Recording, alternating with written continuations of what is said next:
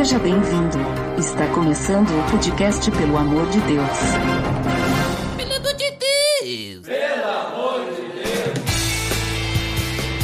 Tá no ar! Podcast, pelo amor de Deus! Eu sou Ed The Drummer e continuando o papo do último episódio, já que ainda estamos no mês da criança. Chamei aqui alguns convidados para falar comigo. Primeiramente, já de casa, nosso designer, o Jairo. Olha só que alegria, hein? Retornando. Agora de uma forma. Não demorei muito tempo para retornar, mas Estou com prazer aqui de falar de novo e apresentar uma outra pessoa. E uma pessoa. Eu só apresento os caras bons, né? Opa, hoje, hoje tu vai fazer a apresentação do convidado, Jairo? Vai lá. Hoje eu vou apresentar mais uma pessoa. Eu vou apresentar então o Silas, é o cara aí que vai falar junto com nós. O Silas trabalha com coordenação de adolescentes, então o cara tem, assim, tem conhecimento para falar da área. Hein? Opa, então tá. Então, Silas, seja bem-vindo novamente, né? é verdade, muito obrigado então. Para mim é um prazer retornar aí, né? Eu voltei depois de uma outra gravação, acredito que era sobre a vida de Cristo, né? Que teve. Exatamente. Faz algum tempo atrás. E fico muito contente de poder contribuir com esse assunto que é tão importante, né? E de qualquer maneira, tenho certeza que a conversa vai ser muito edificante e a gente pode contribuir com as minhas, com as experiências de vocês, né? Pra isso tudo. Então, um grande prazer aí. E não só aquela gravação, vocês já devem ter ouvido a voz do Silas, não só da gravação sobre Jesus, mas a gente tem um PDD extra que a gente lançou uma mensagem que o Silas ele deu uh, na nossa igreja em 2016. Foi lançado ah, esse episódio que ele deu uma mensagem sobre a oração de Jesus. Veja só, então Silas é o cara que manja de Jesus, né? Olha aí. Jesus. isso, isso dá, dá, um certo medo, né? É. Não, mas considera um elogio, considera um elogio. Não tá, não tá. Obrigado. Mas hoje a gente não tá aqui para falar de Jesus, quer dizer, vamos falar de Jesus, obviamente, sempre falando Também. de Jesus. Mas o foco hoje, então, hoje não é especificamente a vida de Jesus, mas hoje nós vamos falar então sobre os adolescentes na igreja.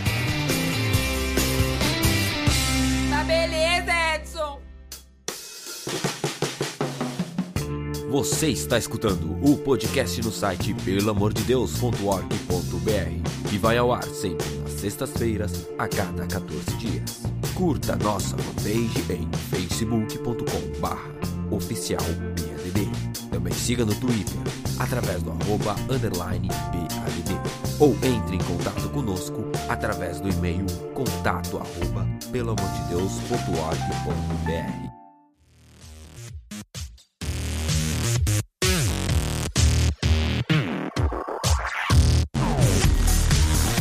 Muito bem, pessoal. Como comentei, hoje nós vamos falar sobre os adolescentes na igreja. Meio que uma série que a gente está fazendo aqui no PDD. Não é bem uma série, mas é uma sequência, né? Então, nós começamos no episódio anterior, o episódio 140, inclusive, link no post, PDD 140, que nós falamos sobre a criança na igreja. Que nós falamos sobre, então, a faixa etária das crianças aí, né? E agora, então, vamos subir um pouquinho o degrau, vamos falar agora da próxima etapa, os adolescentes. E como o Jairo comentou aí, o Silas é um trabalha com adolescentes, né? A gente tinha convidados que falaram sobre crianças, que trabalham com crianças, e agora temos o Silas aí. Silas, na verdade, tu trabalha com adolescentes especificamente hoje, ou trabalha com pré-adolescentes? Como é que é a tua história aí, só antes da gente começar o nosso papo, pessoal te conhecer um pouquinho mais? Eu trabalhei por, por algum tempo com o Ministério de Adolescente, muito mais voltado para essa área, começando pelos 14 até os 18 anos, né? Alguns pequenos grupos onde nós trabalhávamos, eles foram multiplicando, no final das contas geraram aí um gerou um ministério de mais ou menos quatro ou cinco pequenos grupos ali. Pequenos grupos eu identifico mais ou menos de, de 15, 17 pessoas, né? E, e hoje formou a base do Ministério Jovem da Aliança Bíblica, né? De Caxias do Sul. Atualmente, eu tenho me envolvido com outras funções na igreja, mas eu tenho trabalhado principalmente com essa fase, que ela parte dos 11 anos, ela vai basicamente até os 14, 15, e aí eu começo a trabalhar com a transição disso tudo, vou até os 16 anos, né? Mas me envolvo também com, com ensino, com pregação, com cursos, né? Então esse tem sido hoje o meu trabalho nessa faixa etária, né? Então quer dizer que o teu nome é Sila, é Mauro Silas Severino, né? Basicamente. Quase eu faço tudo aí.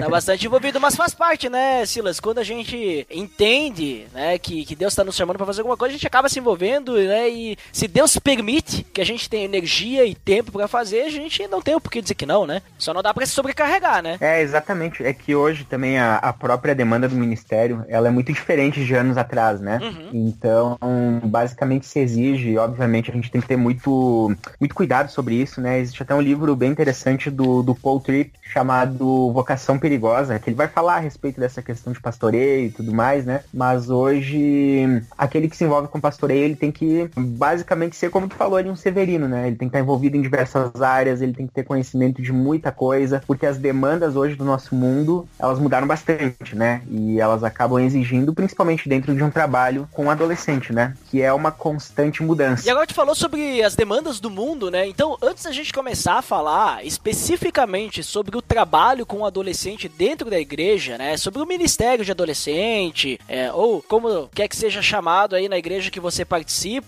você que está nos ouvindo aí agora, o nosso nobre amigo e ouvinte, vamos comentar um pouquinho sobre o adolescente em si, né? Tu comentou ali que pega ali, vamos dizer assim, uma faixa aí dos 11 aos 18, tem pré-adolescente e os adolescentes, né? Ali. Mas quem que são os, esses adolescentes aí? O que, que, que eles estão vivendo, assim, é, hoje? Se a gente pudesse fazer uma análise generalizada, né, de forma resumida, o que, que nós poderíamos dizer sobre quem é o adolescente hoje? Claro que é, é uma pergunta bem complexa, por isso que eu estou dizendo assim, de forma generalizada, resumida, o que, a gente tem percebido hoje? A galera tem, a gente tem ouvido bastante dificuldade, assim, no, no meio dos adolescentes, até com essas questões de ansiedade, depressão, mas o que, que você percebe, percebe? Mais ou menos isso que está acontecendo? O que, que você tem visto? Olha, Duda, eu acho que eu posso compartilhar uma introdução aí. No momento, estou tendo uma experiência de me relacionar com alguns adolescentes, apesar de ter sobrinho com essa idade. Por morar longe, eu não tenho muito contato com eles, mas eu tive a oportunidade de conhecer alguns adolescentes e estou conversando com eles e tendo esse contato. E foi onde eu comecei a pesquisar sobre isso, né? Sobre essa fase, sobre assim essa faixa de idade que todo mundo às vezes acha que é a mesma coisa, que a gente pode falar a mesma língua, mas hoje estando com 26 anos eu tenho 10 anos de diferença e muda muita coisa. Então eu olho muito para adolescência e, e, tenho percebido ela como um momento onde é a formação, né? A formação da identidade, de, de onde a gente acaba decidindo coisas que acontecem na nossa vida e a formação tanto da educação, né? E às vezes a gente esquece de olhar para isso e percebe que muitas vezes, como tu falou também da ansiedade, né? Eles estão às vezes sem referência, sem um entendimento de pessoas e, e, eles acabam procurando por eles mesmo ou ficam ansiosos, não sabendo a quem recorrer então, eu, hoje eu tenho tendo essa experiência de estar próximo e tentando fazer essa ponte aí, né? Porque acho, acho que com, contribuindo para o episódio, nós na Aliança de Vento a gente não tem o trabalho com adolescentes, né? A gente tem somente o trabalho, vai do Ministério Infantil já para o Ministério de Adultos. Então, Jovens. É, é, jovens, né? Corrigindo melhor. Então é isso, está sendo. Estou aprendendo a conhecer essa, essa idade. Não sou o cara experiente como o Silas, mas tô, já conversei com ele, já tenho conversado com algumas outras pessoas também, como, como falar com essa geração, como falar com essas pessoas e não tratar eles de uma forma sem dar devida atenção e como fazer eles serem, assim, conseguir falar com eles de uma forma que eles sintam ouvidos, né? Mas Silas, isso aí que o Jair comentou, o adolescente, ele é hoje alguém incompreendido, alguém que as pessoas não entendem, que passa por todas essas dificuldades no seu, no seu entendimento de ser, né? Ele tá se descobrindo, ele tá querendo entender o mundo ao seu redor e ninguém compreende ele e ele não compreende ninguém. É, é de hoje isso? Ou, tipo assim, uma vez também era assim? Tipo, é algo que tá mudando no meio dos adolescentes ou é algo que, digamos assim, já acontecia, mas tá de. Digamos, claro, temos a da tecnologia hoje e tal, mas sempre foi assim? O adolescente foi alguém incompreendido? Como é que tu vê essa situação? Sabe que o Jairo falou um negócio interessante, né? Ele disse que ele não tem experiência, né, ainda de trabalhar com, com adolescentes, mas eu acho que é importante a gente entender sempre que fala de adolescente é que a experiência ela acaba se tornando, em muitos casos, algo secundário no próprio ministério com o adolescente. Por que, que eu digo isso? Porque existe uma mudança muito grande de contexto, de cultura, de cosmovisão e eles estão imersos em um mundo aonde eles estão em constante transformação, né? Então, o que, que eu posso dizer sobre a pergunta que tu fez, pensando nisso, é que nem sempre houve adolescência. Pode parecer estranho, né? Falar que nunca. Não, não, não, não é uma, uma, uma invenção que ela sempre existiu, né? A adolescência ela foi criada em determinado momento, né? Quando que a gente pode enxergar isso, né? Se a gente for pensar na Bíblia, na cultura judaica e todo aquele tempo do Antigo Testamento, o que a gente enxerga basicamente é o conselho de um pai para um filho, muitas vezes resumido num provérbio, em Eclesiastes, né? Na literatura de sabedoria principalmente, e a gente enxerga sempre aquela ideia de que existe um adulto, um sábio e existe um jovem,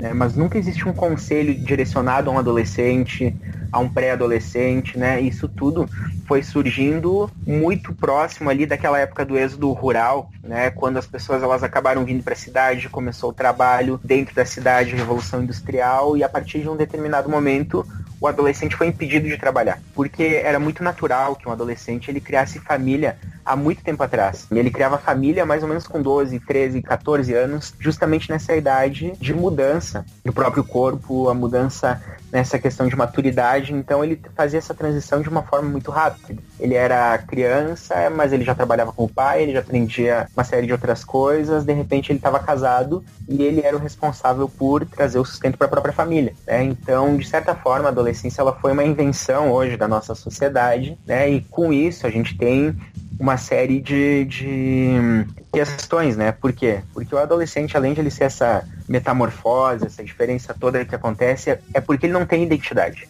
Antes ele entendia que ele era criança, ele sabia o que ele podia, o que ele não podia. Mas agora ele não é adulto ainda. Então ele também não é jovem. E ele fica naquele limbo de que muitas vezes a busca pela identidade, a busca por ser, a busca por pertencer, a busca por uma série de outras coisas, acaba gerando nele uma série de frustrações. E um detalhe bem interessante. Se a gente for analisar hoje, né, esse é um dado, eu não me lembro uh, onde é que eu vi esse dado, mas ele é bem interessante, ele fala a realidade, né? é de que basicamente o adolescente, a adolescência hoje, ela não se encerra com 18 anos mais. É, por todos os critérios de codependência e tudo mais que a gente enxerga, a própria adolescência ela vai até os 24 anos. Então, o Jairo saiu fazem dois aninhos só, né? E eu acho que é interessante. Obrigado. Quase adolescente, né, Jairo? Sim, sim. Mas o que acontece? É muito comum enxergar hoje jovens de 24, 25 anos, 30 anos morando com os pais, dependentes financeiramente, dependentes emocionalmente, né? Então ainda sem uma identidade. Então isso tudo é muito comum e faz parte ainda da adolescência, né? Então são vários problemas que foram criados por meio dessa faixa etária que ela não é algo assim natural, né? Mas foi algo criado, né? De certa maneira. Então não sei se responde a tua pergunta, né? Mas é, é interessante a gente analisar esse fenômeno que acontece, é um fenômeno social bem, bem importante, né? E ele vai nos direcionar muito na forma como trabalhar com esse público. Com certeza, responde sim, porque daí a gente percebe, principalmente o exemplo que tu nos trouxe aí, citando a cultura judaica, né, o Antigo Testamento, que a gente percebe que a diferença é que existia ali a troca da chave, muito clara, dizendo agora você é um adulto né? Uhum. E por não existir mais essa troca, pelo que eu entendi que tu nos explicou aí, Silas, agora então o adolescente ele não sabe quando se torna adulto e mais os pais eles não incentivam essa troca. E aí ele fica em toda aquela questão, e aí principalmente no colégio, o cara chega ali com uns 17 anos, ele não sabe nem o que vai ser quando crescer, né? Uhum. Ele não vai sabe o que, que vai fazer de faculdade, ele não sabe, né, tem toda aquela questão vestibular, uma cobrança dos pais, e ele tá naquela aquela, mas, né, ele, ele não tem um, uma identidade que nem tu comentou. E aí tem toda aquela questão, né? Eu preciso me identificar com uma tribo. Nossa, muito bem explicado o que que tu falou aí, uh, Silas. O, o Jairo até tinha me comentado alguma coisa, eu acho que esclarece bem esse papo que a gente tá tendo para identificar bem quem é o adolescente, né? Até para não fechar exatamente numa idade, apesar de a gente estar tá falando aí de uma faixa, ah, vamos dizer ali de uns 11, 12 até uns 18, mas daqui a pouco o adolescente pode estar tá ali com 30 anos, daqui a pouco, né? De, de, acordo com a forma como vive, né? É, são elementos bem, bem marcantes, né? Se a gente for analisar, porque o que acontece? O adolescente, basicamente hoje, ele é uma pessoa que antigamente ele tinha que trabalhar junto com o pai, ele já servia junto com o pai, né? E se ele plantasse, ele comia, né? Se ele fizesse todas as atividades, eles tinham recursos para sobreviver. Hoje, ele é privado de passar por qualquer tipo de frustração. É, e nessa privação de todo tipo de frustração, o que é muito importante para a formação do indivíduo, porque porque o caráter dele muitas vezes vai sendo muito pautado com base na forma como ele passa por uma frustração, a forma que ele entende que ele não pode ter tudo, né? E, e assim vai indo. Mas eu acho que de qualquer maneira essa privação de, de, de, frustração vai gerando uma série de coisas. Por quê? Porque eles aprendem que eles podem ter tudo, ter o que eles quiserem a hora que eles quiserem com imediatismo. Eles não sabem mais esperar. Por quê? Porque antigamente eu me lembro, né, quando meu pai me dizia assim: espera na frente do colégio que eu vou te buscar.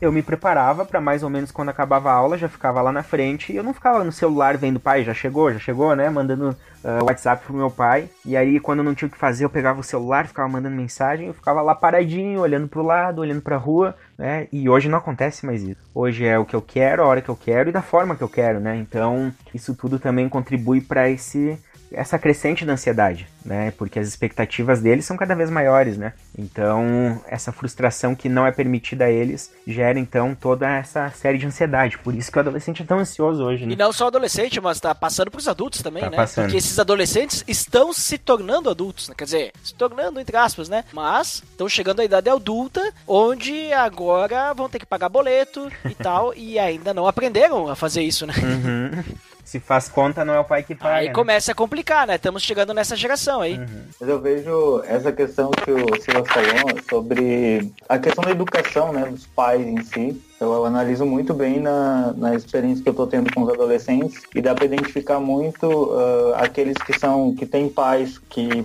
priorizam uma educação mais rígida ou que são mais presentes, quanto que os adolescentes têm já um perfil diferente de pensar no seu futuro, já tem uma, assim, uma, uma um sentimento de pertencimento também familiar, se sente amado e já aqueles que têm alguma dificuldade ou o pai não é presente, já tem uma rebeldia bem mais, mais forte, ele já quer ser o dono da sua verdade, ele já, é dificilmente ele consegue ouvir algum conselho. É muito isso, né? Da cultura, quanto que influencia e os pais educação também acaba influenciando nessa fase da adolescência, né? E depois também na juventude, né?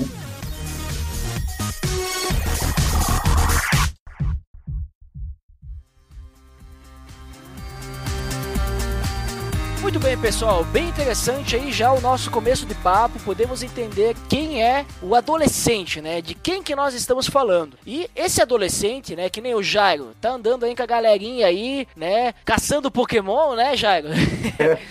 assim que chegou até eles, né? é bem isso, cara tem sido um momento, eu tenho olhado bastante para o contexto e eu tinha dificuldade de chegar até os adolescentes. Eu tinha até um preconceito, né? Que eu pensava que essa gurizadinha não dava atenção, por eu ser um cara às vezes um pouco que gosta de conversar e aí eles não, não queriam conversar eu ficava tipo assim, ah, deixa eles no canto deles que eu não vou me envolver. Mas eu acabei começando a jogar Pokémon e tinha alguns adolescentes fora da curva que começaram, tipo, conversar, tendo uma conversa um pouquinho mais profunda e acabei também aprendendo a quebrar um preconceito meu, né? E, e também a tentar ouvir e, e assim, ah, vou correr atrás então como entender e falar a mesma língua, né? Então eu tenho aprendido como, às vezes, falar um assunto sério, mas na mesma conversa, daqui um pouco eles fazem perguntas se podem cortar o cabelo, que sorvete eles podem comer. Então eu tô tendo essa dificuldade, mas ao mesmo tempo a alegria de sentir parte, aprendendo novas gírias. Mesmo estando com 26 anos, eu tô vendo que tem gírias novas aí que eu nem sabia que tinha no universo, né? E o legal é que um comentário que os adolescentes falam é que eu sou um adulto, não, mas não tão adulto, que entende memes. Então, a linguagem muito do adolescente hoje está sendo meme, né? Mas então, o Jago tá andando com essa galera aí, com esses adolescentes, e esses adolescentes não são cristãos. E como é que faz? Como é que a gente trabalha com esses adolescentes dentro da igreja, né? Agora vamos falar sobre ministério, vamos falar sobre o adolescente na igreja. Se o Jair quiser trazer esses adolescentes para a igreja, como é que vai ser o trabalho com eles? Ou também, se tiver ali um casal que foi evangelizado e tem um filho adolescente, ou se tem algum alguma família aí que já é da igreja há bastante tempo, o filho estava no ministério infantil ali, né? E agora ele vai ser, fazer, passar para transição para o adolescente. Como é que a gente trabalha com essa faixa etária? O que, que eles precisam? Né? A gente viu que na, na última faixa etária aí da, do Ministério com Crianças, a gente tem os juniores, eles têm ali no dia, ali no, no domingo, né? Então eles não participam do estudo da celebração, a pregação aí, né? Como você chama aí na sua igreja, eles não participam, eles vão para uma sala separada, onde eles vão ter um estudo na linguagem deles, né? Então ele, os juniores ali, os mais velhos, já sabem ler, vão poder trabalhar isso com através de dinâmicas também. Mas aí o cara agora ele não faz mais parte do Ministério Infantil, ele vai fazer parte dos adolescentes, né? Como é que é o trabalho? Como é que funciona o trabalho com adolescentes? Como é que funciona isso? Sabe que é um, é um ministério que ele é bem interessante, porque se a gente for mapear mais ou menos toda essa parte da juventude, tem várias áreas de risco aqui, né? Começa na pré-adolescência, quando ele é adolescente, daqui a pouco ele começa a se envolver com essa ideia de sexualidade, com bebida. Aí daqui a pouco 18 anos, né? 18 anos o cara pega o carro, mas ele não tem responsabilidade, né? Ele tem a maioridade, mas ele ainda não sabe o que fazer com isso também, né? Uh, são várias fases de, de risco aqui, né? E o pré-adolescente é uma delas, né? O adolescente é uma delas. E quando eu penso nessa faixa etária, eu acho que é interessante a gente pensar que muitas vezes a tendência que nós temos é, é tratar o pré-adolescente, o adolescente ou até mesmo o jovem de uma forma muito infantilizada, né? E se a gente for pensar aqui, eles têm um certo receio com os adultos, né? Talvez por ver algum tipo de incoerência com os pais, né? E de qualquer maneira, eles têm algum tipo de, de, de preconceito, mas eles buscam algo que eles podem dedicar a vida deles. O que, o que eu tô querendo dizer? Vocês já vão, de repente, entender o que eu tô falando, mas é, eles querem buscar alguma coisa que eles entendam que aquilo é verdadeiro, aonde eles possam ter confiança naquilo. Né? E eu acho que a grande sacada que eu vejo desse ministério com adolescente é que aquele que está envolvido diretamente com o ministério, ele não precisa tratar o pré-adolescente ou o adolescente como uma criança, mas ele tem que tratar ele da forma como ele é, dando a responsabilidade, entendendo e falando numa linguagem acessível a ele, né? E muitas vezes o grande erro que se tem é de que a pessoa que ela está liderando, um adolescente, ela acha que ela tem que fazer muito malabarismo. Né? Ela tem que fazer muita atividade, é, piada pra cá, ele tem que ser um engraçadão, ele tem que ser o legalzão, né? É claro que tu não vai ser um cara agindo como um, um, um, adulto igual o pai dele, né? Não vai ser aquele cara chato, militar, militar né? Uh, aquele cara mais, mais caxias, assim, sabe? Que ele tem todo um, um, um, um, porte, assim, um cara meio caricato, né? O que acontece? Ele busca alguém, e eu acho que isso é bem importante, que fale a linguagem dele. Ele está buscando alguém que de forma simples entre no mundo dele, procure entender aquilo que ele vive, porque eles não se sentem entendidos. E constantemente, às vezes, um adolescente está em depressão, e aí o pai dele diz que é frescura, manda ele levantar e fazer outra coisa, né? Aí ele está trancado no quarto excessivamente, e os pais acham que é normal, que ele tá só lá no Facebook, né? Mas muitas vezes ele tá enfrentando algum tipo de depressão, algum tipo de dor, né? E, e, e isso tudo, quando é descoberto, é muito tarde. Né? Então o que acontece? O adolescente ele procura alguém que entenda ele. Né? E quando ele busca alguém que entende ele, não importa se esse cara faz malabarismo, é legalzão, né? é engraçado, mas é alguém que procura conhecer a vida dele dentro da realidade dele. Quando a gente entende a realidade do adolescente e ele tem confiança, é a partir desse momento que ele vai se importar com a nossa mensagem, porque eles estão procurando autenticidade, eles estão procurando algo que seja verdadeiro. E eu acho que essa é a grande sacada que eu tenho visto nos últimos tempos, né, para que um ministério com adolescente, a forma do trato, a forma de lidar, vai fazer realmente efeito, é entendendo eles, falando na linguagem, mas buscando trazer a verdade sem tratar como criança. E, e Jairo, nisso ali que o Silas falou ali, pra te evangelizar, né? Falar de Jesus pra essa galerinha aí que tu tá acompanhando aí. Tu tem feito malabarismo bastante, assim? Tem feito muito malabarismo? Tem sido o tiozão legalzão? Ou como é, como é que tem conversado com eles aí? Conta aí um pouquinho aí da tua experiência aí. Então, acho que foi bem isso que o Silas falou, de que teve um momento que eu tentei assim, cara, eu vou assim, extrapolar nas piadas, vou tentar usar uma linguagem para poder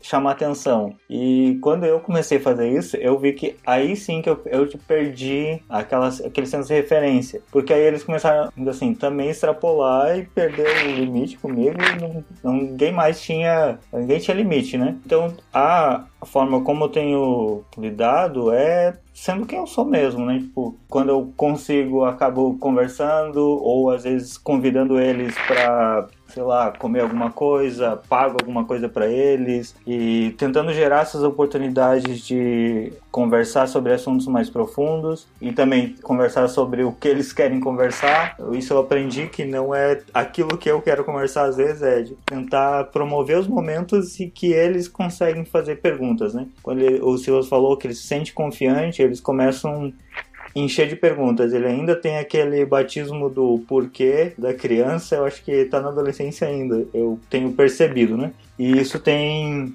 tem ajudado bastante, porque acho que estar apto a ouvir eles e, e, e preparado para isso, assim, de deixar às vezes às três da madrugada, num sábado, tu receber umas mensagens, às vezes eles só eles perceberem que eu tô online, eu tava insônia e eles começaram a mandar um monte de mensagem e eu acabei respondendo. Isso tem contribuído para amizade. Eu acho que o principal ponto tá sendo o conhecer, ter uma amizade com eles e aí acaba gerando, trocando uma ideia mais profunda, mas está sendo investimento mesmo no relacionamento. Mas falando assim de uma forma prática, vocês comentaram comentaram aí coisas bem interessantes sobre o adolescente, como trabalhar com ele, até essa questão de falar a mesma linguagem, né? Mas como é que a gente trabalha de forma prática com eles? Eu digo assim, como é que a gente fala essa mesma linguagem? Ah, a gente vai fazer um encontro em que vai ter um estudo da palavra com louvor e depois vai ter brincadeiras ou não não é, vamos fazer tipo uma celebração e, e vai ter só louvor estudo e depois deu? Ou vamos fazer só dinâmicas para que eles entendam a palavra? Como é que funciona assim você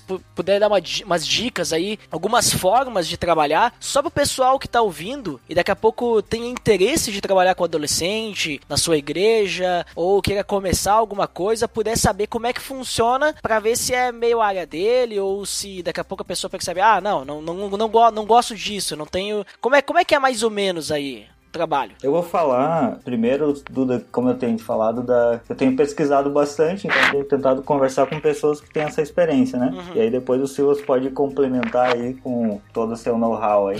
eu conversei com, uh, além do Silas, mais duas pessoas que trabalham com o uh, Ministério de Adolescentes e uma dica que eles tentaram abrir assim a minha visão, porque eu olho muito também hoje, mesmo participando do Ministério uh, de Jovens, uh, tem a gente tem alguns adolescentes no meio, né, Duda? Exatamente. Só que eu percebo essa dificuldade às vezes de tá eles jogados ali no meio do célula uh, jovem que a gente não consegue falar com ele, porque ele parece que ele se sente inibido, ele não, a gente não tem uma pergunta, ou ele parece que não tem aquela confiança, parece que tem aquele medo de, ah, vou falar uma besteira, ou os jovens estão falando, ah, um assunto já sobre faculdade, e, e tu não consegue dar o espaço para entender qual é a situação dele, né? E isso me fez pensar assim, cara, como eu vou conseguir falar com eles. E quando eu tenho andado com os adolescentes, eh, quando é só com eles, eles têm uma abertura muito grande, se sentem tipo confortável em falar, mas eu já percebi que quando eu saio com eles e mais pessoas um pouquinho mais velhas, eles já se calam, eles ficam tipo num sentido fechado. Então isso eu troquei ideia com algumas pessoas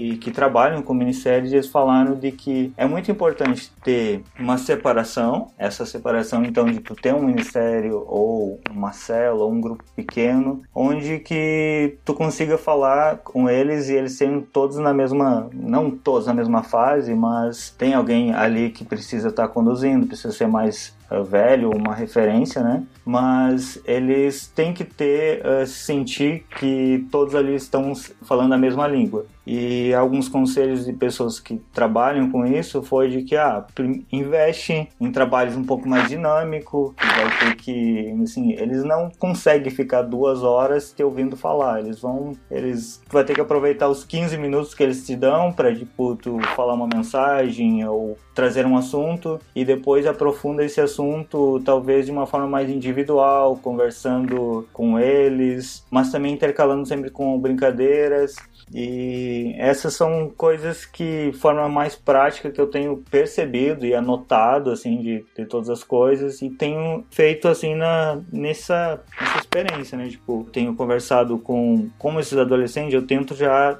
apresentar a Cristo para eles e a forma como tem sido é quando a gente convida eles para um almoço, convida para alguma uma janta em si, é onde a gente tem a oportunidade de sentar e aí eles estão ali uh, assim pararam tudo o que eles queriam falar e eles estão aptos a te ouvir, mas eles ouvem pouco e depois já querem fazer alguma outra, querem jogar play, já querem fazer outra coisa. Né? Então é, eu tenho percebido isso e a experiência também de ouvindo o que as pessoas que trabalham com esse ministério têm falado. Né?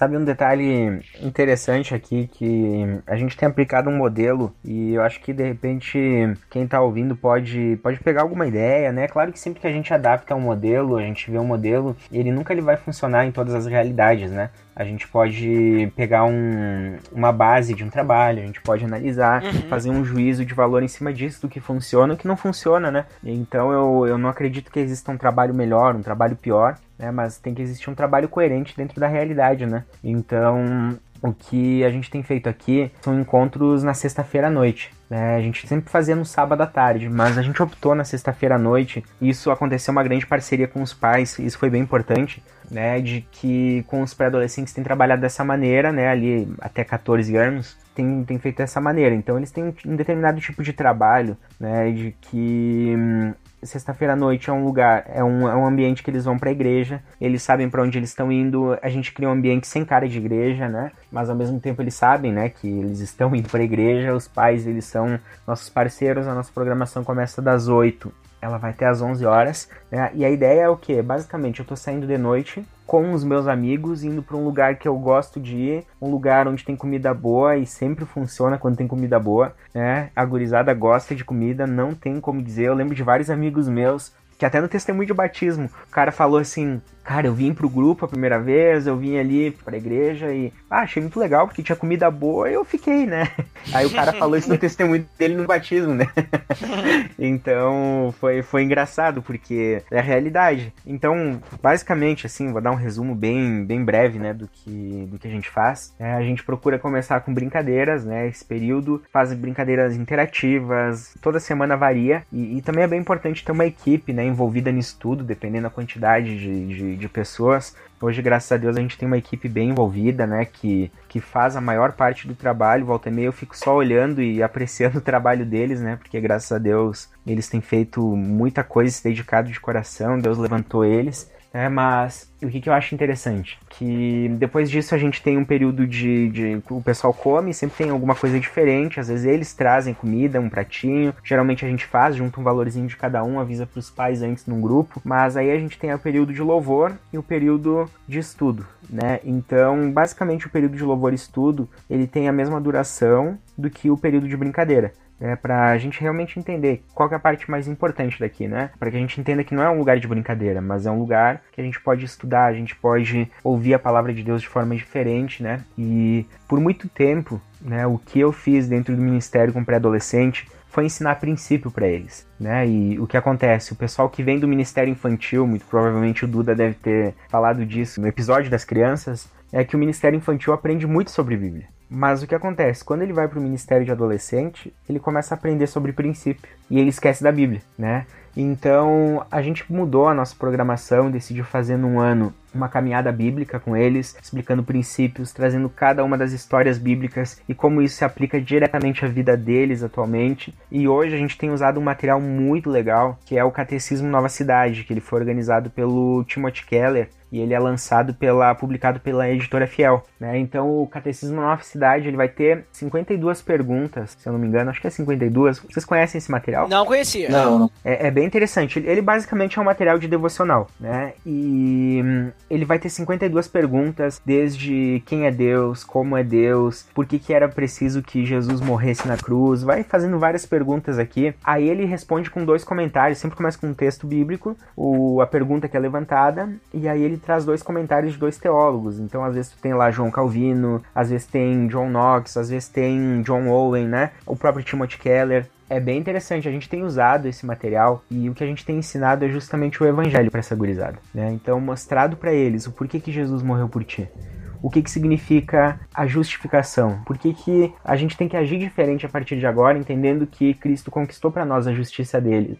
É, e, e isso tem feito muita diferença, porque a gurizada entende que o evangelho não é algo que nós temos que praticar, mas que o evangelho é aquilo que Cristo fez por nós. Portanto, se Cristo fez isso por mim e ele me traz uma nova vida, a graça dele a partir de agora me dá a oportunidade para que eu possa cumprir a lei, que antes era levantada somente para ressaltar o pecado. Então eles começam a entender a partir daqui o que, que Cristo tem a ver com ficar, o que Cristo tem a ver com pornografia, o que Cristo tem a ver com a sexualidade deles e por que que eles têm que abandonar esse pecado por amor a Cristo, né? Isso para nós tem sido algo muito interessante, tem feito muita diferença. Eu passei muito tempo, como eu falei antes, né, nessa ideia de princípio. É, e hoje o que a gente tem procurado é muito trazer essa ideia do Evangelho, da Bíblia, o que Jesus fez por eles, o que, que significa, o que, que representa esse sacrifício de Cristo na cruz. E esse tem sido o nosso trabalho atualmente, né? Já a gente tem uma transição depois, né, em contato com os pais também, para o grupo de adolescentes, depois eles se encontram nas casas com o tempo, né, conforme a maturidade vai crescendo,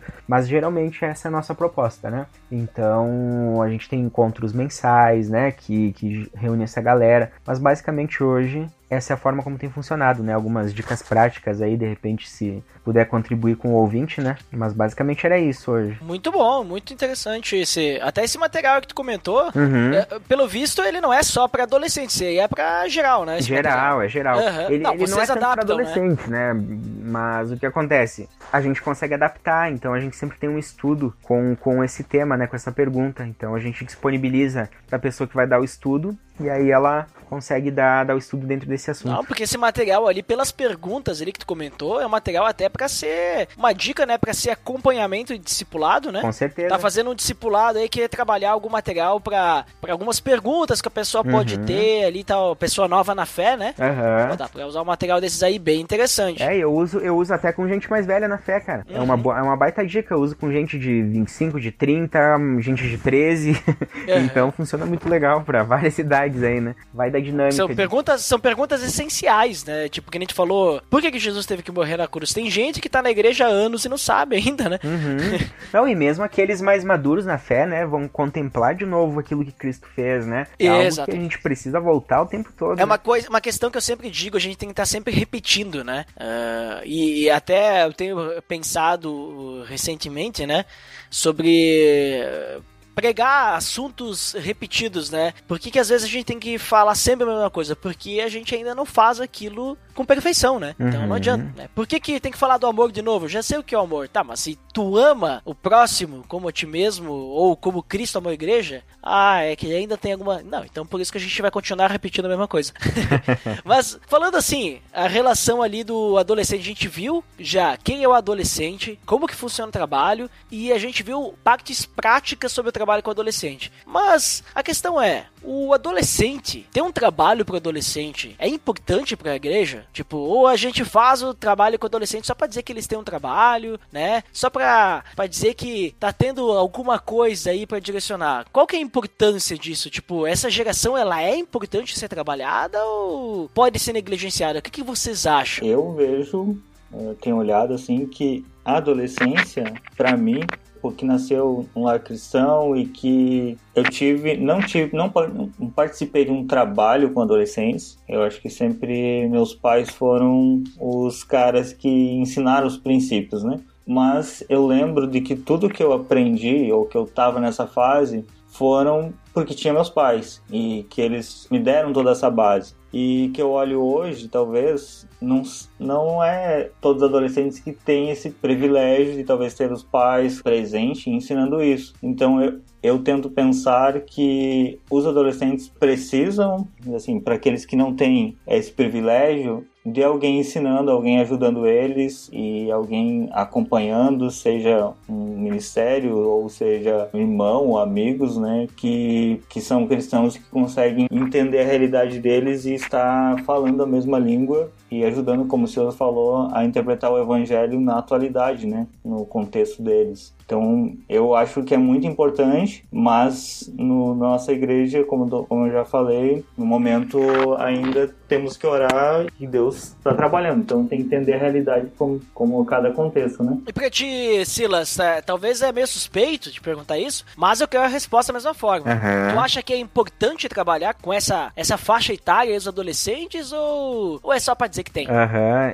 Duda, eu acho que é interessante a gente pensar que, que a gente ouve muito a frase, né, de que nós temos que cuidar do jovem porque ele é o futuro da igreja. Tem que cuidar do do adolescente porque ele é o futuro da igreja. Da criança porque ela é o futuro. Inclusive, só te isso. cortando, pra, pra ti não, né? Uhum. No episódio passado, eu falei dessa frase também. Eu disse que as pessoas falam muito que a criança, mistério infantil, né, tem que, é importante Uhum. porque as crianças são o futuro da igreja. Isso, isso que tá falando, né? Aí eu comentei, Uhum. não, mas as crianças Uhum. não são o futuro. O que que as crianças, o adolescente é? Agora eu vou deixar tu complementar, vamos ver se a gente vai falar a mesma língua. Se não falar, tu corta no, no- na edição, né? Pode ser. Mas o que acontece? Toda essa faixa etária é a própria igreja. Exatamente. E como ela é a própria igreja, ela tem que ser cuidada, pastoreada, evangelizada. Não é porque ela não dá dízimo, ela não contribui, ela não tem que ser pastoreada com a mesma atenção, com a mesma quantidade de recursos, com a mesma quantidade de empenho, né? disponibilizando pessoas para isso, capacitando pessoas, tendo investimento, treinamento. E tudo isso faz com que a gente tenha um pastoreio coerente com aquilo que a Bíblia nos diz. É, a gente precisa amar todas as pessoas da nossa comunidade, porque todas elas Deus colocou ao nosso cuidado. Então, se a gente tem esse amor, esse cuidado por cada pessoa ali, entendendo que cada uma delas é importante para Deus, é a, importância que Deus, que, que, que no caso Jesus, deu para as próprias crianças, a gente vai entender aqui, a gente não está lidando com valores, só com uma instituição e com a perpetuação da instituição. A gente está lidando com o reino de Deus, né? E é isso que de fato vai importar no futuro, porque Deus se importa com todas as faixas etárias, né? Tudo isso está dentro do plano de Deus e Deus pode trazer a salvação dele, a redenção dele, tanto para um adulto como para um idoso,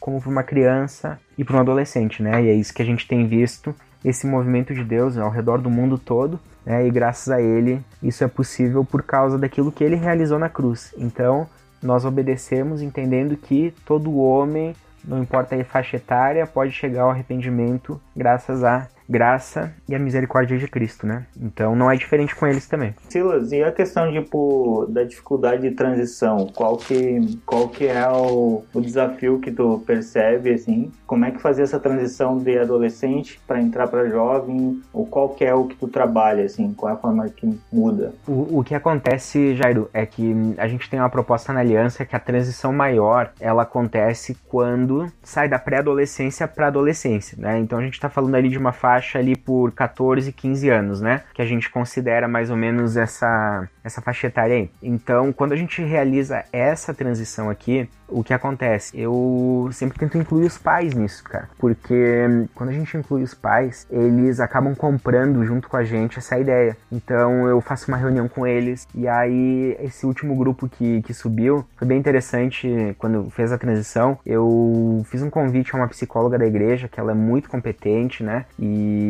ela tem um, um compromisso com Jesus muito sério. E ela trouxe uma, uma ideia para os pais do que é adolescência e tudo mais. A gente fez um grupo bem interessante e a partir daí eu comecei a fazer a transição, expliquei para eles como é que ia mudar a dinâmica, fiz um grupo no WhatsApp com todos os pais, aí a gente fez uma algumas reuniões para mostrar como é que seria, qual o apoio que eu precisava dos pais, né? Eu frisei para eles várias vezes a a questão, né, de que pais pensem que de vez em quando vocês vão buscar os filhos de vocês até mais tarde, porque eles gostam disso. Para eles, às vezes, né, ah, vão ficar até as duas, três da manhã acordado, nossa, que legal, né? Não muda nada, né? Podia começar antes e terminar mais cedo, mas eles gostam, né? Então, o que acontece? Eu, eu falei para eles de forma clara: pensa que tu tá buscando teu filho num grupo da igreja que ensina valores cristãos, que ensina aquilo que é correto. E, e pensa que tu poderia estar buscando teu filho na balada, né? Então, às três, às quatro da manhã, escolhe o que talvez de repente vai ser melhor para ti e eu trago essa responsabilidade do pai, né? Mesmo quando ele não é convertido. Então, eu convido o mesmo pai que, que libera o filho para participar com a gente a participar dessa reunião e eles gostam muito disso, porque eles se sentem incluídos, eles veem que o trabalho é sério, né? E, e isso é algo bem interessante. Eu demorei um pouquinho para descobrir isso, mas quando eu descobri, eu pensei, como é que eu vivi tanto tempo sem isso, né? Porque eles têm comprado a ideia de uma forma bem, bem interessante. Então, a gente precisa de um cuidado muito grande, não adianta só largar eles num grupo mais velho, junto com outras pessoas, eles têm que ter um acompanhamento, um discipulado, né? Alguém que continue cuidando da vida deles. Não adianta só largar lá no meio que eles vão se perder, né? E infelizmente, por uma falta às vezes de um zelo ou por falta de informação, a gente acabou perdendo muita gente assim, né? E isso de alguma maneira deixa às vezes quando eu penso nisso eu fico com o coração muito triste, muito pesado, né? Mas de qualquer maneira, né, Deus mostrou a misericórdia dele e tá dando tudo certo agora. Sim. Uh, agora tu fez lembrar de um outro fator que, como eu estou trabalhando conhecendo os adolescentes e eles não, não são cristãos, seus pais também não, eles têm a, os pais não deixam eles sair à noite, por exemplo. Então, ah, os, os, tem que voltar até as 8 para casa, uh, tem que saber onde ele está indo. Como funciona a questão do evangelismo para esses adolescentes que os pais não são cristãos? Tu tem um contato com, com os pais antes? Como é que tem esse cuidado, assim? Nem sempre acontece, porque às vezes o, o adolescente convida o próprio amigo e de repente ele aparece lá no grupo, né? Então, quando ele aparece, às vezes a gente troca uma ideia, aí ele vem pela segunda vez, ele vem pela terceira, aí eu já peço contato dele, peço contato do pai e já adiciono os dois, né? Então, eu sempre fico quando termina a programação, lá no final para bater um papo com os pais quando eles vão buscar, né? Porque a gente combina o horário de, de 11 horas para eles buscarem, né? Com, com, o pessoal mais novo, e aí já bate esse papo, né? Da mesma forma funciona com o pessoal um pouquinho mais velho. Então, vai uma vez, vai duas, já tá no grupo, a gente apresenta, né? Ó, agora chegou tal pessoa no grupo, ela vai participar aqui, né? Seja muito bem-vinda, aqui nós trocamos informações sobre o grupo e é sempre mandado aos pais, né? Durante a semana. Pais, o grupo vai ser na casa tal, o endereço é aqui, uh, tem que levar tal coisa, tal coisa, pode vir buscar às 11 horas, meia-noite, a gente vai ver filme, enfim, sempre tem essa comunicação bem bem clara aqui, né? E isso tem sido muito importante pra gente. Sim, legal. E Silas, mais uma pergunta aí, tipo, já que tenho pesquisado bastante e orado, para que Deus tenha mostrado esse evangelismo através dos adolescentes, qual seria a tua dica para tanto para mim quanto para o ouvinte, né? Uh, uhum. Como começar um ministério ou se tu tivesse que começar um ministério hoje do zero, que não tenha uh, toda a estrutura que tu tem hoje, quais seriam as coisas que tu começaria, que tu priorizaria e como começar, assim? Uhum. Cara, é, é uma pergunta que ela é bem importante, né? Ela vai depender muito do ambiente onde aqui que vai começar o ministério ministério ele está inserido, né? Quem quer ter o público, com quem tu lida, é gente da igreja, não é gente da igreja, consegue entender o que eu estou dizendo, né? Então a gente vai ter que avaliar muito bem isso, né? E, e ver a quantidade de pessoas que dispõem, né? De qualquer maneira, né, o que acontece para grupos menores, grupos pequenos, né, tô falando aí de 7, 8, 9 pessoas, eu tentaria fazer algum algum grupo de discipulado, né? Eu tentaria. Discipulado em grupo? Em grupo, fazer alguma coisa nesse sentido, algum tipo de estudo, algum grupo de programação com jogos, né? O, a base da fundação da nossa igreja, na década de 70, ela começou com uma mesa de ping-pong. Né? É, ainda é, uma mesa marca, de ping-pong né? virou uma igreja, né? então, eu acho que isso é muito interessante, né? De que a gente precisa convidar as pessoas, recebê-las bem, ter essa intencionalidade na vida delas, né? Então acho que isso é bem importante pensar num momento de brincadeira, envolver mais pessoas, não ser a única pessoa a fazer isso, né? Então isso é muito importante ao mesmo tempo ter uma frequência né, nesses encontros, ter uma programação, ter esse momento que nem eu falei, né, de, de ensino da palavra, mas que seja algo bem intencional, né, e chegar pra gurizada e dizer, ó, oh, gurizada, a gente se reúne para brincar, para se divertir, mas também para estudar a palavra, né, e, e isso é o nosso foco aqui, é o mais importante. Então, a gente tem que depender muito de Deus, tem que orar, mas não pode deixar de falar aquilo que é verdade. Confrontar o modo de vida que eles têm vivido, né? E com o tempo, com certeza as pessoas vão sentir é, aceitas, né? E se Deus ele for misericordioso e permitir que a gente tenha êxito no ministério, né? A gente vai dever toda essa graça a ele, né? E eu acho que isso é muito importante. Mas sempre ter um local, ter uma constância, ter um ambiente confortável, atividades que sejam divertidas, né? E às vezes vai ter que quebrar a cabeça, né? Então, eu acho que isso tudo é muito importante, né? Ao mesmo tempo, convidar amigos para vir, daqui a pouco uma programação diferente, né? E com o passar do tempo, tudo isso vai, vai fazendo com que eles gostem disso, né? Principalmente o pessoal que é incentivado pelos pais dentro da igreja, né? Então, eu acho que talvez essas seriam algumas dicas, né? Eu não sei se responde bem a tua pergunta, mas eu acredito que isso pode, pode auxiliar, né? Uma, uma das coisas que, conversando com outra pessoa, ele me falou, era a questão também de ter uma expectativa muito baixa, assim, porque assim, ah, às vezes tu trabalha com adolescentes, é onde tu vai dedicar muito tempo e investir bastante, e vai ser um número grande ali que eles vão trazendo, mas ele falou, são poucos às vezes que vão na juventude uh, realmente lembrar disso, né? Uhum. Mas ter a, a, expectativa de que ah, tu plantou a semente, tu tá ali uh, investindo e não querer número, né? Querer o resultado Uhum. logo, assim, né? Então, como tu, tu vê isso também, como tu percebe? Uhum. É, e às vezes, Jairo, o que acontece, cara, é que tu começa a fazer o trabalho, tu te preocupa em glorificar Deus, né? A gente sempre faz ministério, evangeliza, é pra glória de Deus, né?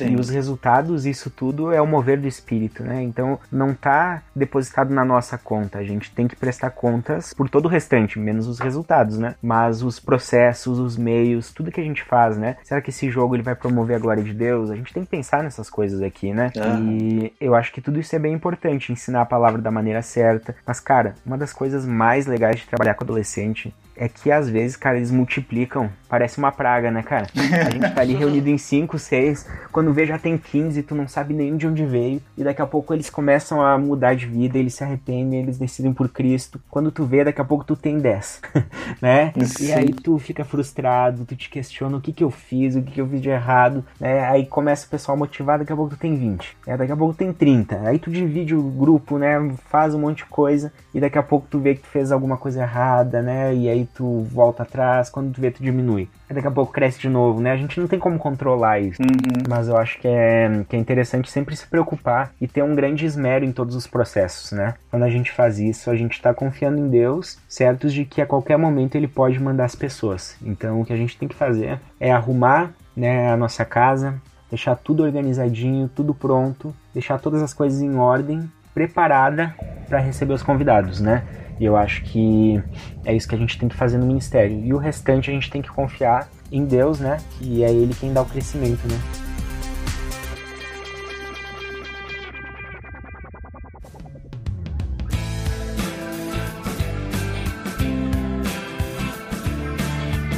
Muito bem, pessoal. Então, considerações finais aí. Muito legal o papo que a gente teve. Acho que ficou bem claro aí sobre o trabalho que a gente tem que ter com adolescente, né? O quão importante eles são. Não só eles são pra igreja, mas eles são pra Deus, né? Pra Cristo, porque é uma fase da vida aí bem complicada, né? É uma fase que, que nem a gente comentou no episódio das crianças, né? Conforme a criança vai indo, é tudo novo. E ela vai se descobrindo e chega na pa- parte da adolescência, ela tá se descobrindo mais ainda, né? Então, tem muitas coisas novas que ela vai percebendo ainda mais aí na adolescência. Então é importante trabalharmos. Então, vamos para as considerações finais aí. Silas, por favor, aí suas considerações finais, o que você finalmente considera? Acho importante, né? Pensando em tudo que a gente falou aqui, não existe receita pronta, não existe um método certo, né? O que a gente precisa é entender a constante mudança do, do adolescente, entender claramente também o nosso propósito de como trabalhar com eles, mas buscar essa interação, o interesse na vida deles, ao mesmo tempo depender da graça de Deus, depender de Cristo, buscar ser humilde em muitos momentos, né, e dizer que eu não sei como fazer e atrás, né, o Jairo falou em vários momentos que ele buscou ir atrás, ele não sabia como fazer, né, a gente está sempre se reinventando nesse trabalho, mas lembrando sempre, né, de que o adolescente, ele é a própria igreja, a gente precisa amar ele, entendendo que se Cristo comprou a vida dele naquela cruz e derramou o sangue dele por essas pessoas, a gente vai também fazer a mesma coisa, a gente vai se dedicar e dar o nosso sangue por isso também, né? Então, acho que é um grande desafio e todos aqueles têm trabalhado com adolescente que Deus possa capacitar você, né? E que você possa realmente ter um esmero, ter um empenho nesse ministério, dedicar o melhor que você tem, os seus recursos, o seu tempo, a sua oração e cuidando sempre da própria vida, né? Eu acho que isso tudo faz com que a gente tenha um ministério coerente diante de Deus. Muito bem, muito obrigado, Silas, aí pelo teu tempo aí, por poder gravar aí conosco e também compartilhar aí sobre toda a tua experiência. Muito obrigado mesmo. Legal, eu que agradeço o convite. Show de bola. E Jairo, agora é sua vez aí, suas considerações finais, o que você finalmente considera depois desse papo aí que nós tivemos. Muito bem,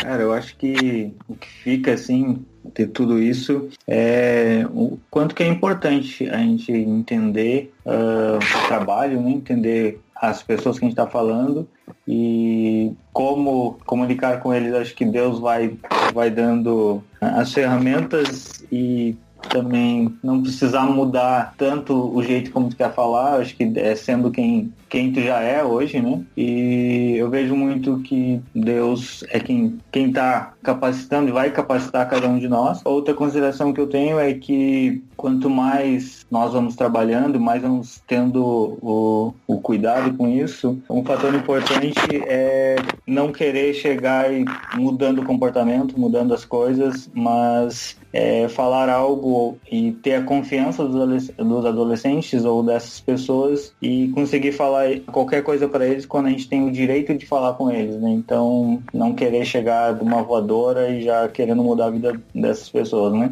E por fim, eu considero uma fase muito importante porque todas as coisas e princípios que eu lembro e que foram tão que eu analisei esses dias eu estava pensando, não foram quais que eu aprendi quando eu estava na faculdade ou quando eu estava no assim escolhendo meu curso, mas foram quando eu passei pela adolescência e essas coisas me ajudaram a pensar e depois o que, que eu vou fazer no meu futuro. Então eu vejo que essa fase é um solo é um solo muito fértil e que precisa ser cuidado, assim, precisa ser bem trabalhado. Né? É isso aí, muito obrigado Jairo também por participar aí, por gravar conosco, né? Dar o ar da sua graça novamente aqui no PDD. isso aí, eu que agradeço o nome, cara. Estamos sempre aí, né? Pelo menos nas artes a gente tá presente, né? Ah, não, não pode parar. Se parar a arte, paga o PDD, ó. ah, daí não, não vou, não, eu não sei fazer, gente, eu não sei fazer, mas é isso aí. Então tá, pessoal, eu também considero finalmente que todo mundo, assim como o Silas comentou, precisa ser trabalhado na igreja, né? Acho que a igreja ela não é um local apenas de pessoas de 30 anos para cima, né? Temos faixas etárias de todo tipo, né? temos desde a criança ao idoso, né? E todos eles necessitam de um trabalho diferente né? Cada pessoa precisa, assim como os adolescentes precisam também, né? Então acho que é importante nós pensarmos no adolescente, vermos que eles são importantes, eles precisam de um trabalho que seja na linguagem deles, porque eles também têm as suas necessidades específicas, né? Então muito legal aí esse papo aí que a gente pode então conhecer um pouquinho mais, até para quem tem trabalho com adolescente na sua igreja e nunca entendeu o que, que eles faziam ou o que, que é feito, por que que tem, por que que é investido nos adolescentes, agora você sabe, né? Você sabe a importância importância, você sabe o que, que é feito e por que, que é feito tudo isso, né? Então, e se você tem interesse também, então busca aí na sua igreja, né, para ajudar, né? Porque é sempre importante a gente estar tá servindo, né? Daqui a pouco você descobre aí que você tem facilidade de falar com essa galerinha aí. Então tá, pessoal. Por hoje é só, então, para quem fica para área de feedback, até daqui a pouquinho, para quem não fica, então até o próximo episódio. Até mais.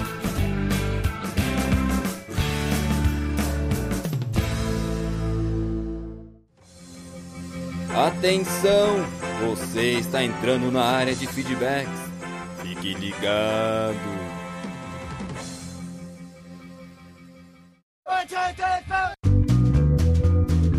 Estamos na área de feedbacks do PDD. Uau! Fantástico, Dandeco! Uau, como sempre.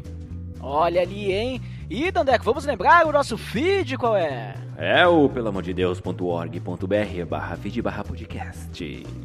E você também pode nos assinar no iTunes e nos avaliar dando as estrelinhas, acessando pelamordedeus.org.br barra iTunes ou pesquisando pelo PDD lá. E da mesma forma, funciona o Spotify também, pesquisa lá ou acessa pelamordedeus.org.br barra Spotify, veja só. Uau. Temos os atalhos, Dandeco, não é pra qualquer um. Demete. Olha ali, hein? E, Dandeco, vamos agora sim aos feedbacks do episódio 140. Episódio anterior nós falamos sobre as crianças na igreja. Quem que foi o primeiro? Foi ele, o Mael Spinelli. Opa, o que, que o Mael Spinelli disse? Graça e paz, pessoal. Voltei para comentar. Achei esse episódio importantíssimo, uma vez que entendo que Cristo cuidou das crianças de uma forma que o mundo da época não fazia. Gostaria de complementar com um alerta aos pais. Filhos são longevidade e ânimo na casa, presentes de Deus para cuidarmos. Assim como ele ordenou a Adão para cuidar do mundo, deem atenção, carinho, disciplina e respeito a seus filhos e mude o mundo agora. Olha ali, hein? Esse é Mael Spinelli, sempre com palavras estrogonoficamente sensíveis, né? Palavras aí que podemos dizer que merecem respeito tecnológico.